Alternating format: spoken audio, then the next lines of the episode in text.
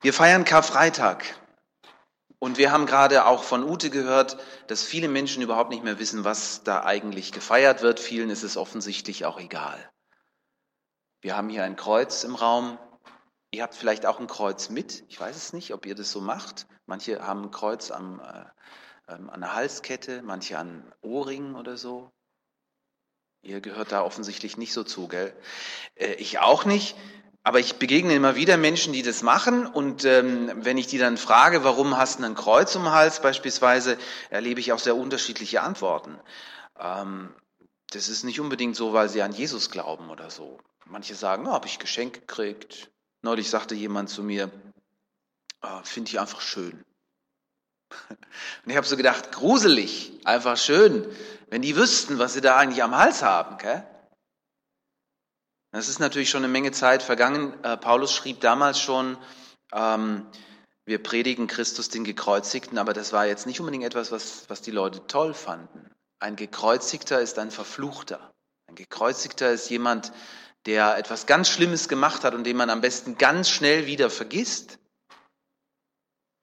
Das Kreuz war auch lange Zeit ähm, undenkbar als Symbol für die Christen. Das ist erst Jahrhunderte später gekommen. Das erste Symbol war der Fisch oder der Anker. Das findet man auch heute in den Katakomben ähm, in Rom beispielsweise. Das war das Erkennungszeichen von den ersten Christen. Wer ein, ein Kreuz damals ähm, in den Felsen geritzt hätte oder wer sich so etwas an den Hals getan hätte, das wäre das wär ein Skandal gewesen, schockierend. Das wäre so, als würdest du heute ähm, mit einer Halskette rumlaufen, da wäre so ein Galgen dran. Oder ein elektrisches, äh, elektrischer Stuhl. Das macht keiner. Gell? Also vielleicht so ganz morbide Leute, die sich so, äh, was weiß ich, auf Friedhöfen rumtreiben oder so. Das Kreuz war etwas Furchtbares, ein Instrument der Hinrichtung und zwar so grausam, dass selbst die Römer, und die waren ja nicht zimperlich, im Jahr 315 nach Christus waren die so weit, dass sie gesagt haben, wir schaffen das ab. Das, das ist unmenschlich, das, das machen wir nicht mehr. Irgendwann ist es ein Symbol für uns Christen geworden. Die Evangelien beschäftigen sich ausführlich mit dem Tod von Jesus. Auch ein Großteil des übrigen Neuen Testamentes erklärt, was da am Kreuz geschah. Das Abendmahl, auch das hörten wir heute schon und wir wollen es nachher miteinander feiern, konzentriert sich ja auf den zerbrochenen, auf den zerfetzten Leib von Jesus und auf sein vergossenes Blut. Interessant. Die meisten berühmten Menschen, die diese Welt verändert haben, verdanken ihre Berühmtheit dem, was sie durch und in ihrem Leben bewirkt haben. Bei Jesus ist das anders. Der hat auch viele wunderbare Dinge in seinem Leben getan, aber das Entscheidende hat er bewirkt durch seinen Tod. Das steht im Mittelpunkt. Warum ist das so? Was ist der Unterschied zwischen dem Tod Jesu und zum Beispiel dem Tod eines, na, Sokrates beispielsweise, der ist ja auch gestorben. Oder wir könnten x-beliebige Märtyrer nehmen, die für eine Idee oder für ihren Glauben gestorben sind. Kriegshelden beispielsweise, die ihr Leben geopfert haben für ihr Volk, für ihre Nation. Was ist mit Jesus anders? Warum starb er überhaupt? Was hat er damit erreicht? Was meint das Neue Testament mit der Aussage, dass er für unsere Schuld, für unsere Sünde starb? Das sind einige der Fragen, denen ich mit euch zusammen in den nächsten Minuten nachgehen will. Zunächst hören wir auf die Schriftlesung.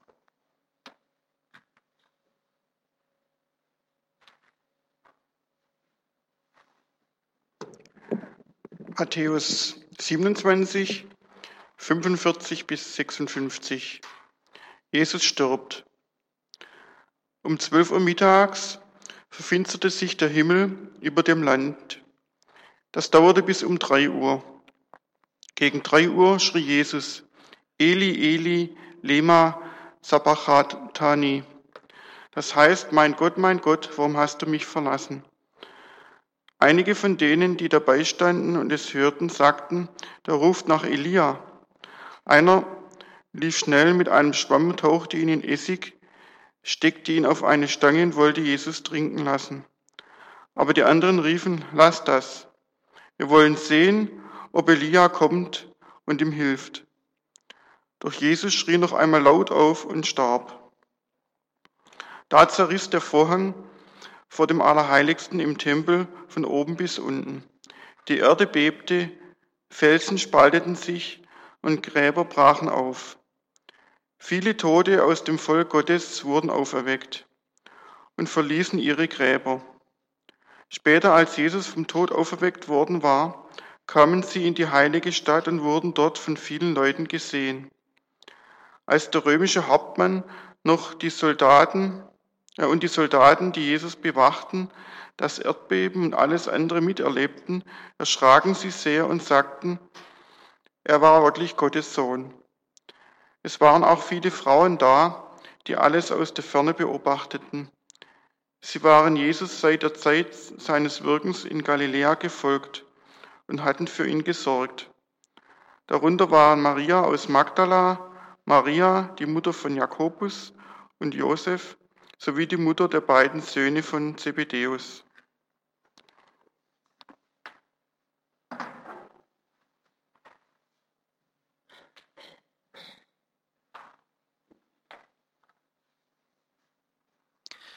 Wenn wir dem, was Markus aufgeschrieben hat, folgen, dann ist es etwa 9 Uhr morgens gewesen, als die römischen Legionäre Jesus an das Kreuz genagelt haben.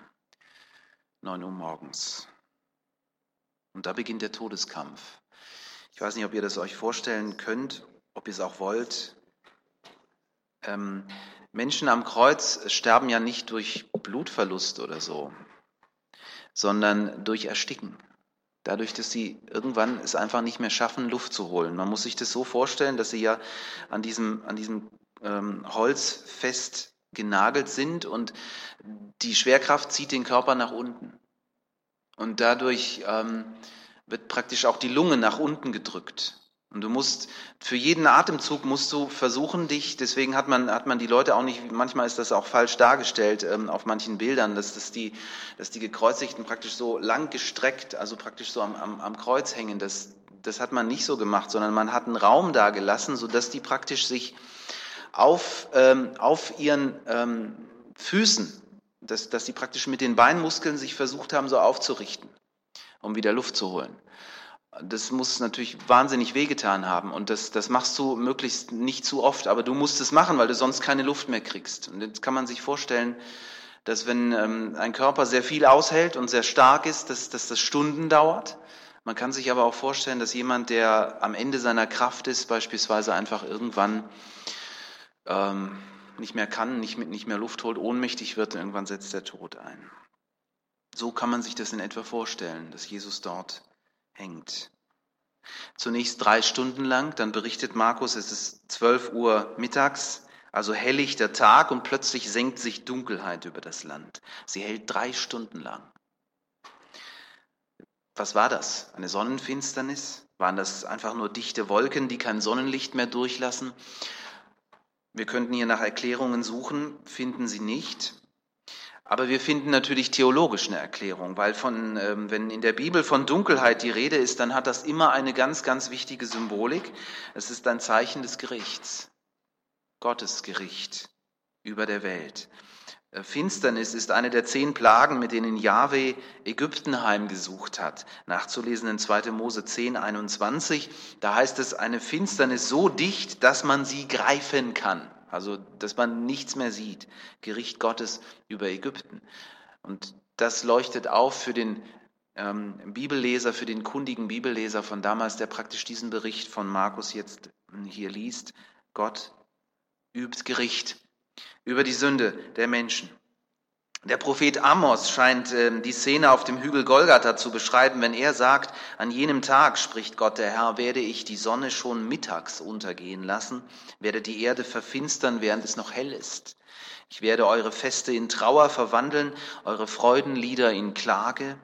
Ihr werdet Trauerkleidung tragen und eure Häupter scheren zum Zeichen eures Kummers. Ihr werdet trauern, als ob euer einziger Sohn gestorben wäre. Ein bitterer Tag wird das sein. Amos 8, Verse 9 und 10. Das ist Karfreitag.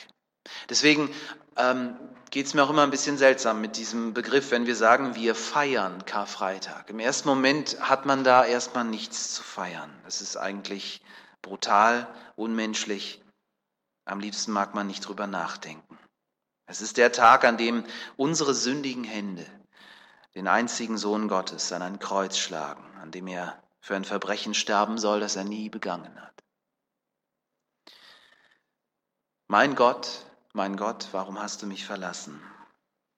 15 Uhr am Nachmittag. Immer noch finster und aus dem Dunkel dringt die verzweifelte Stimme des sterbenden Jesus. Er hat also immer noch ein bisschen Luft. Immer noch ringt er mit dem Tod, ganze sechs Stunden schon. Mein Gott, warum hast du mich verlassen? Man nimmt an, dass Jesus den Psalm 22 betet, weil da steht es so. Das sind die Worte Davids. Er macht sie sich zu eigen in dieser finsteren Stunde persönlicher Gottesverlassenheit. David hat keine Kreuzigung erlebt, aber er hat erlebt, wie er verlassen war von Menschen, von Freunden und er hat diesen Psalm gedichtet und Jesus findet sich in diesem Psalm wieder. Mein Gott, warum hast du mich verlassen? Ich glaube, es ist aber mehr als das, weil wir kennen die Vertrautheit, mit der Jesus seinen Vater im Himmel sonst anspricht. Abba nennt er ihn, Papa. Diese Vertrautheit ist hier verschwunden. In der Dunkelheit des Gerichts hat Jesus die Verbindung mit dem Vater verloren. Er kann nur noch von seinem Gott sprechen, ein ferner Gott plötzlich. Und wir können nur erahnen, was das für Jesus bedeutet hat, dass Gott selbst sich von seinem Sohn abwendet, weil die ganze Schuld der Welt in diesem Moment auf ihn gelegt wird. Das ist unvorstellbar. Zum Glück ist es so. Der Prophet Jesaja sieht den gekreuzigten Christus, wenn er weiß sagt in Jesaja 53, 5, wegen unserer Vergehen wurde er durchbohrt, wegen unserer Übertretungen zerschlagen. Er wurde gestraft, damit wir Frieden haben. Durch seine Wunden wurden wir geheilt. Ein anderer Psalm, der ebenfalls in diese Richtung geht, ist Psalm 69. In Versen 21 und 22 heißt es, ihre Beschimpfungen haben mir das Herz gebrochen. Das trifft auf Jesus zu. Ich bin verzweifelt, heißt es dort weiter, wenn doch nur ein einziger Mitleid gezeigt hätte, wenn doch nur ein einziger sich mir zugewandt und mich getröstet hätte. Stattdessen geben sie mir Gift zu essen, bieten mir Essig an, wenn ich durstig bin. Ja, das tun sie. Der Evangelist Johannes schreibt in seinem Bericht, dass Jesus diese Worte zitiert, um die Schrift zu erfüllen. Er sagt, ich habe Durst. Was für ein unglaubliches Gefühl des Durstes muss das gewesen sein, in, in dieser ähm, Situation dort am Kreuz zu hängen.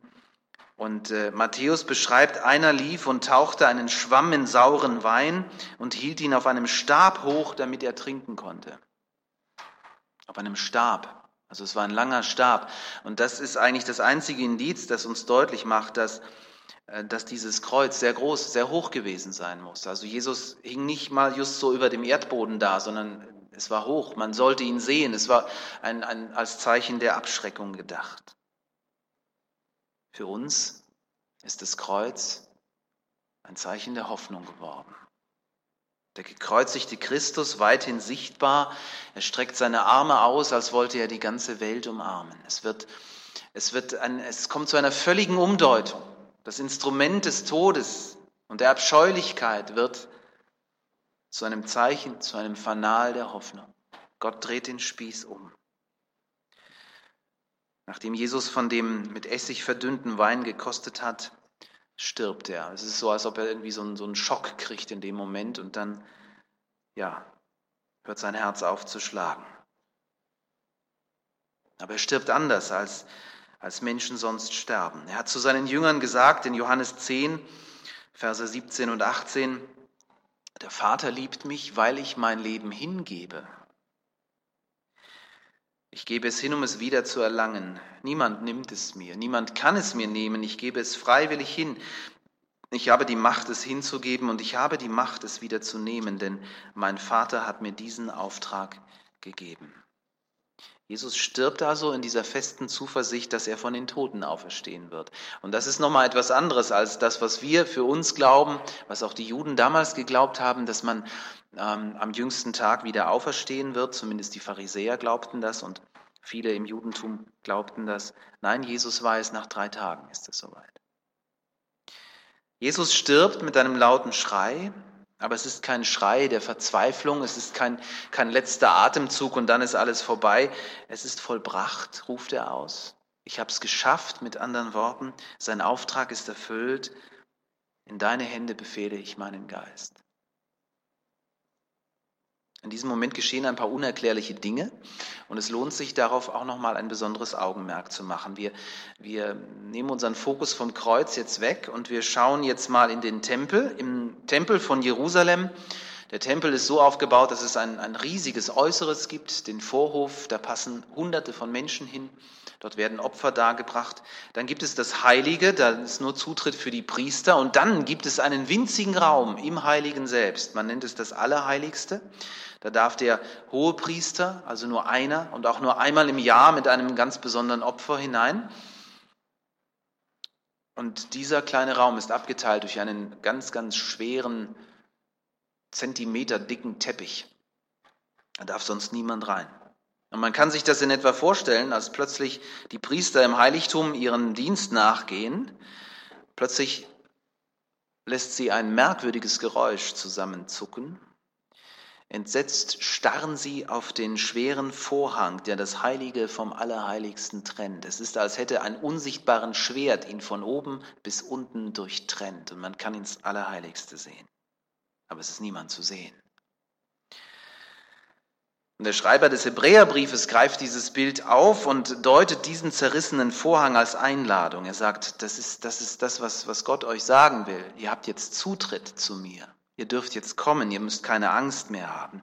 Gott selbst zerreißt praktisch den Vorhang, der uns von ihm trennt. Unsere Schuld ist vergeben, weil Gott selbst seinen Sohn den Preis dafür hat zahlen lassen.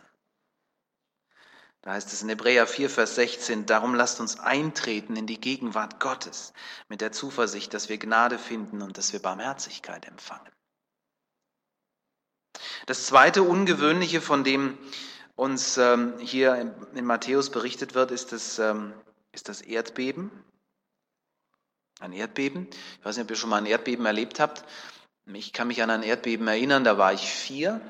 Ähm, da ging plötzlich das Licht auf, aus und es wurde irgendwie laut und meine Eltern schnappten mich und sind mit mir rausgerannt auf die Straße. Und da standen ganz viele andere Leute rum. Äh, ich habe nicht sowas wie Angst gefühlt oder so. Aber für meine Eltern war das schon sehr, sehr beunruhigend. Und wir haben dann auch, es war zum Glück Sommer, aber wir haben dann nicht in, der, in, in, in dem Haus geschlafen, weil die, die Wände hatten Risse und so. Und wir hatten Angst, es könnte sich vielleicht wiederholen. Ja. Es ist zum Glück niemandem was passiert. Ein Erdbeben berichtet der Evangelist. Das ist so stark, dass die Erde aufreißt. Matthäus ist übrigens der einzige Evangelist, der das beschreibt und der dann beschreibt, dass sich die Gräber öffnen. Ihr habt es, glaubt, wahrgenommen. Gell? Also Uwe ist ja dafür bekannt, dass er gerne mal auch andere Übersetzungen nimmt. Gell? Aber das war jetzt kein, kein Experiment von Uwe, das steht tatsächlich da. Ne? Die Gräber öffnen sich und die Leiber, heißt es, vieler gottesfürchtiger Frauen und Männer, die schon lange tot waren, erwachen zu neuem Leben. Ich finde das schon sehr merkwürdig. Ist das, ähm, ist das jüdische Dramaturgie? Soll man das wörtlich verstehen? Oder will Matthäus den Sieg Jesu über dem Tod einfach nochmal durch, durch diese Beschreibung nochmal eine besondere Bedeutung zumessen? Ich habe da nicht wirklich eine Antwort drauf. Muss ich auch nicht. Er schreibt, dass am Tag der Auferstehung Jesu noch andere ehemals Verstorbene gesehen wurden. Also logisch erklären lässt sich das für mich nicht. Aber dann denke ich, die Auferstehung kann man auch nicht logisch erklären. Ja? Deswegen lasse ich das so stehen. Und es ist ein deutliches Zeichen dafür, dass Jesus den Tod wirklich besiegt hat. Und dass das, was hier vielleicht vorgeschattet passiert ist für eine kurze Zeit, einmal tatsächlich so passieren wird, dass, dass alle Toten auferstehen werden. Ein unglaublicher Gedanke. Es erinnert an die Kraft Gottes, die Christus von den Toten auferweckt hat und die auch unsere sterblichen Leiber, wie Paulus schreibt, zu neuem Leben erwecken wird an dem Tag, an dem Jesus wiederkommt. Und die Pharisäer, die ja auch an die Auferstehung der Toten glaubten, die hatten Jesus vorher herausgefordert. Die hatten zu ihm gesagt, wenn du wirklich Gottes Sohn bist, dann gib uns ein Zeichen. Wenn das kein Zeichen ist. Nur und das wissen wir, glaube ich, auch alle, Zeichen allein können den Glauben nicht wecken. Jedes Zeichen und jeder Gottesbeweis bleibt deutbar, immer. Du kannst das größte Wunder erleben und hinterher erklärst es dann trotzdem irgendwie wissenschaftlich oder sagst, na ja, vielleicht war es ja auch ganz anders. Aber als positives Beispiel stellt uns der Matthäus den Glauben des römischen Centurio vor, der zusammen mit seinen Soldaten unter dem Kreuz von Jesus Wache hält. Dieser Heide, dieser Römer hat ja nun wirklich gar keinen Grund, an Jesus zu glauben, aber wir hören ihn innerlich erschüttert sagen, dieser war wirklich Gottes Sohn. Der Centurio kannte bis dahin nur einen Gottessohn, nämlich den Kaiser. Da glaubte man, dass er ein Sohn der Götter war. Und besonders sentimental war dieser Mann sicher auch nicht. Er hatte bestimmt schon viele Menschen sterben sehen, vielleicht im Kampf. Möglicherweise war das auch nicht seine erste Kreuzigung. Aber diesmal ist für ihn alles anders. Die Art, wie Jesus stirbt, die muss ihn davon überzeugt haben, dass er es mit einem besonderen Menschen zu tun hat. Allein die Tatsache, dass der Gekreuzigte seine Peiniger nicht verflucht hat, sondern für sie gebetet hat. Die hereinbrechende Finsternis mitten am Tag und das heftige Erdbeben geben dann den Ausschlag. Er kriegt es mit der Angst zu tun. Dieser war der Sohn Gottes und ich habe ihn umgebracht. Das ist das, was er denkt. Jetzt denkt er, jetzt wird, jetzt äh, kommt die Finsternis, jetzt kommen die Götter und jetzt werden sie ihn strafen. Aber du hast ihn nicht umgebracht, lieber Centurio. Das waren wir. Wir alle waren das. Jeder von uns. Wir sind schuld am Tod von Jesus. Für unsere Schuld hing er da. Er litt am Kreuz die Strafe, die wir verdient hatten. Aber er hat den Tod besiegt. Er hat triumphiert. Es ist vollbracht. Aber da hast du recht, Centurio. Jesus Christus ist wirklich der Sohn Gottes. Und deshalb musst du und deshalb müssen wir jeder von uns, niemand von uns mehr Angst haben. Alle Schuld ist vergeben. Der Weg zu Gott ist frei. Die Strafe liegt auf ihm, sagt Jesaja, damit wir Frieden haben. Amen. Wir wollen das, was Jesus für uns getan hat, gleich noch einmal persönlich nachvollziehen, indem wir das Abendmahl feiern. Jesus selbst lädt uns dazu ein. Wir wollen, bevor wir das tun, noch ähm, uns Zeit nehmen, weil man, man kann diese Dinge nicht mit dem, mit, dem, mit dem Kopf, mit dem Verstand begreifen, aber emotional schon. Und ähm, dazu will uns ein Musikvideo helfen. Clemens hat es uns mitgebracht. Ähm, konzentriert euch einfach auf die Bilder, auf die Musik. Wenn ihr wollt, könnt ihr hier und da auch mitsingen, weil das, das Lied ist, glaube ich, relativ einprägsam. Und ja, lasst euch mit hineinnehmen in das, was Jesus für uns getan hat. Anschließend feiern wir das Abendmahl zusammen.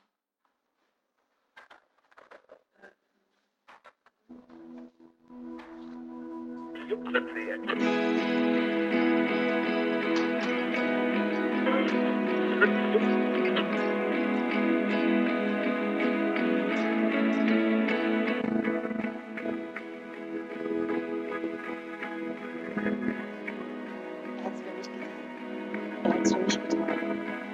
Er hat es für uns getan.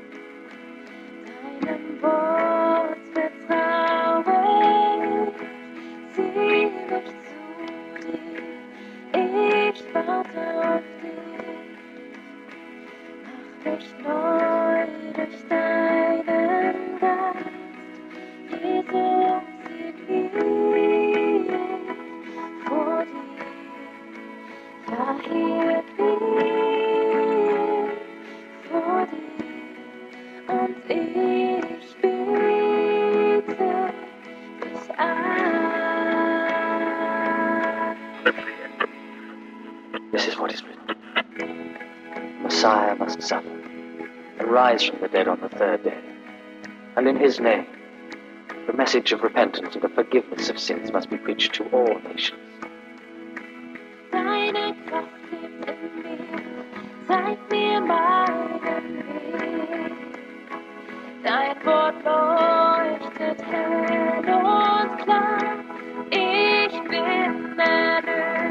Wiederhergestellt und befreit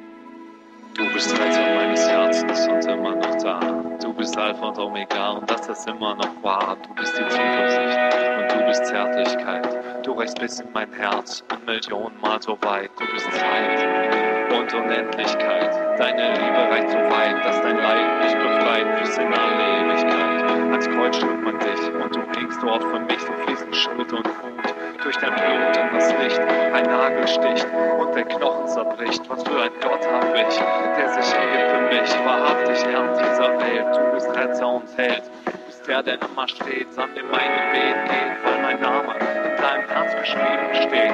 Du bist da, vom Anfang bis zum Ende, überall und ich bin wieder zu Hause, wenn ich in deine Liebe falle.